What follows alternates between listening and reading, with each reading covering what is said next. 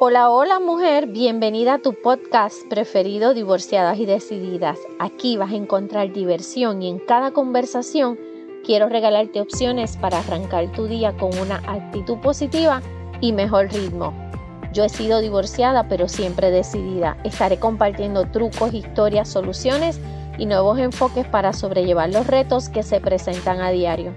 Mi nombre es Vivian Arroyo y estaré cada semana conversando de las situaciones que atravesamos como mujeres divorciadas y mujeres decididas. Aquí vas a descubrir cómo abrazar los cambios, completar cada meta, compaginar tus diferentes sombreros y mejorar la calidad de vida. Asimismo, entender y atender altas y bajas que puedes encontrarte con tu querida socia. Y tú, que tienes hijos, descubrirás mejores maneras para ser asertiva con ellos. Asimismo, reaprender a tomar decisiones y mega necesario diseñar tu próxima relación de pareja. Oye, ¿alguna vez has revisado qué es el miedo para ti? ¿Alguna vez has revisado cuántas veces en tu vida tú has sentido miedo por algo o por alguien? Vamos a hablar un poquito del miedo. ¿Sabes que una de las cosas que más he aprendido es que el miedo es una señal de alarma, pero es una señal de alarma y puede convertirse en algo positivo. No el miedo es negativo siempre. Nos han enseñado eso, que tener miedo es malo, que sentir miedo es eh, desfavorable para ti, pero también nos han dicho que tenemos que trabajar con los miedos, ¿verdad que sí? Por eso es que vamos a hablar hoy un poquito del famoso miedo. ¿Quién no ha experimentado miedo en alguna vez en su vida? ¿Hasta quién se define como valiente? ¿Hasta quién se cree valiente y se da el guille de ser valiente? En algún momento se ha asustado ante un ruido, ante una película de misterio, ante una serpiente, un reptil, como tú le quieras mencionar, eh, ciertas enfermedades, personas desconocidas que se le han presentado en algún momento probable que montarte en un avión te cause miedo. Ahora, hay distintos niveles de miedo, estamos claros. Y eso es lo que tú te tienes que saber conocer, identificar y trabajar con eso. No es tener miedo por tener miedo, no es sentir el miedo y que no, no lo evalúe, no me conozca, no me atreva a, como dicen, coger el toro por los cuernos. ¿Está bien? Suele, e, esto puede ser superado puede ser superado en distintos momentos de tu vida, en distintas circunstancias y por diferentes razones. Y vuelvo y te repito, el miedo es una señal de alarma para que acciones ante un peligro. El miedo te puede hacer correr y salvarte. El miedo te puede hacer gritar. Así que no debemos tener miedo al miedo. No es lo mismo que el riesgo.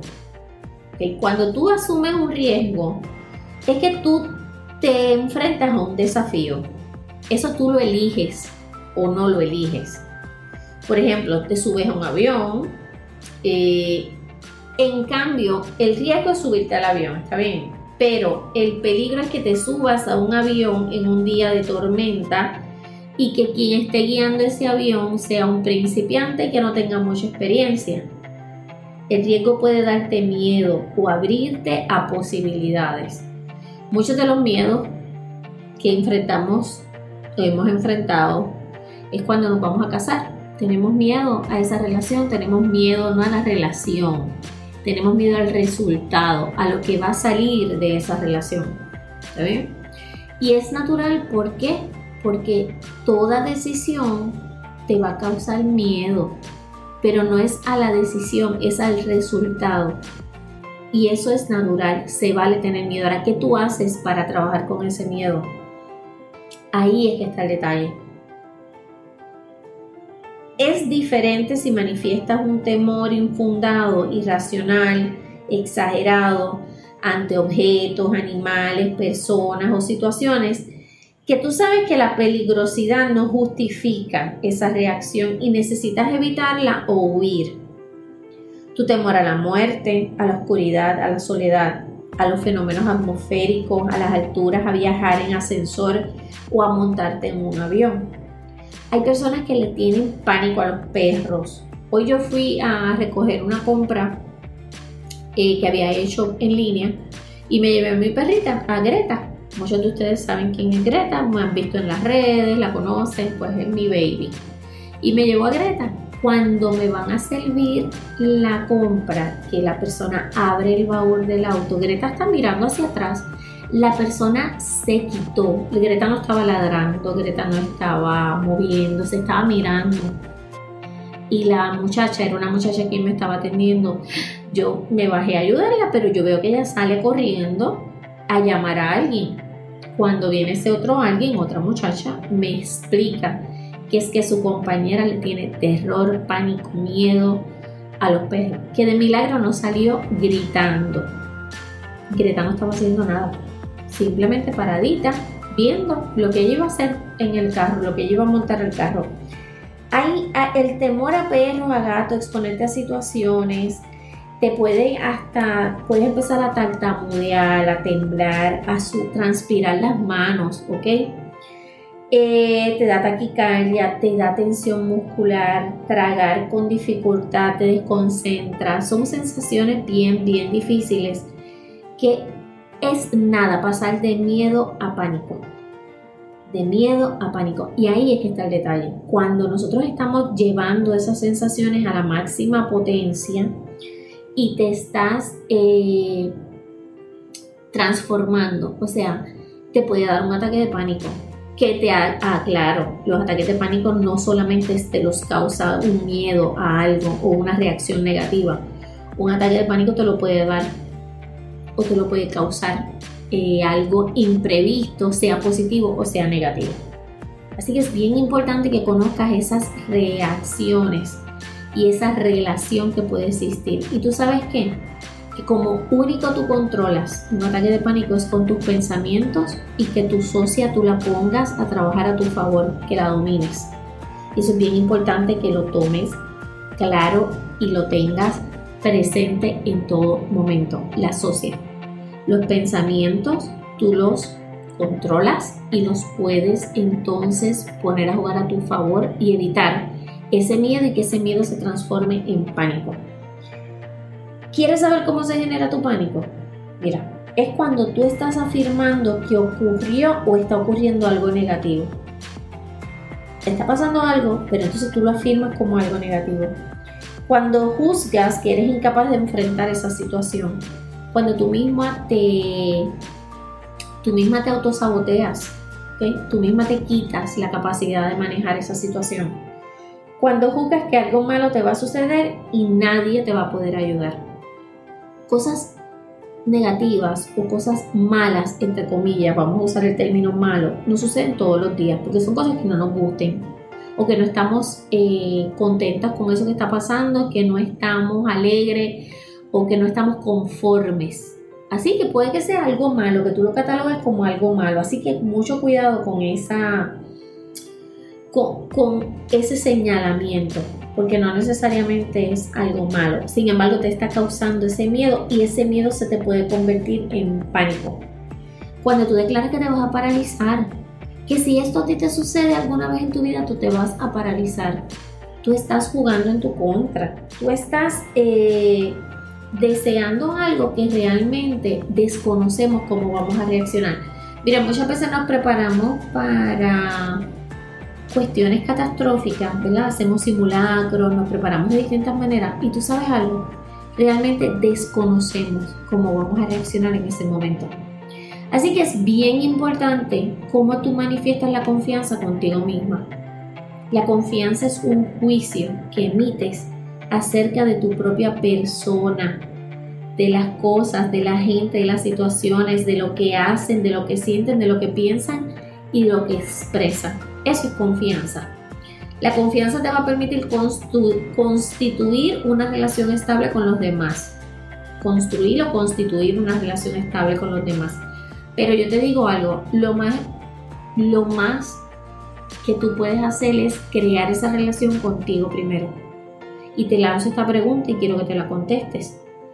¿Qué es más importante? ¿Que confíen en ti o tú confiar en alguien? ¿Qué es más importante? ¿Que confíen en ti o tu confiar en alguien. La confianza se constituye a partir del juicio que emites sobre los demás y que los demás hacen sobre ti cuando afrontas tus acciones y tus relaciones. La confianza se construye con acciones. Y la primera confianza que tú tienes que construir con acciones es contigo mismo. O sea, es mirarte al espejo y decir, confío en esa persona que está ahí. Yo confío realmente en esa persona. ¿Qué tengo que hacer para confiar en esa persona? ¿Qué estoy cambiando para construir confianza con esa persona que está frente al espejo? ¿Quién es esa persona frente al espejo? Tú misma. Tú misma. Y cuando tú dices, no le tengo confianza a esa persona que está frente al espejo, es bien triste. ¿Por qué?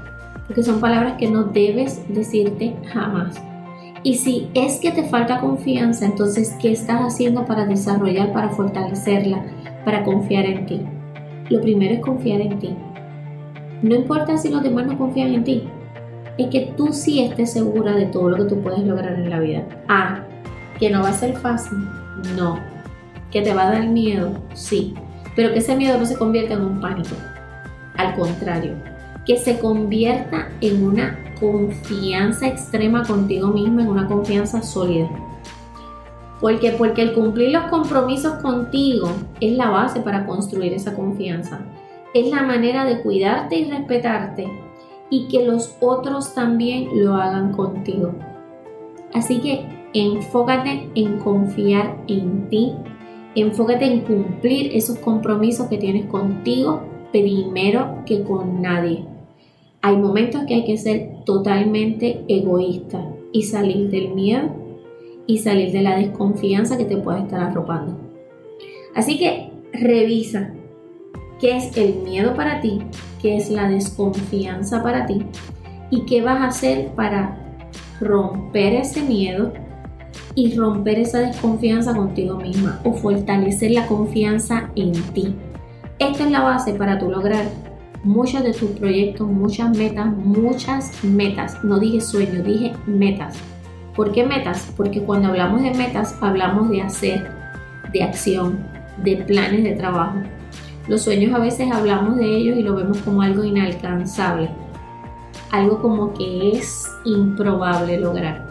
Así que mejor utiliza la palabra meta, ponle fecha de inicio y ponle fecha de terminación. Y entre medio de esas dos fechas, para trabajar con la confianza en ti, tiene que haber acción, tiene que haber plan de acción, tiene que haber trabajo, tiene que haber movimiento.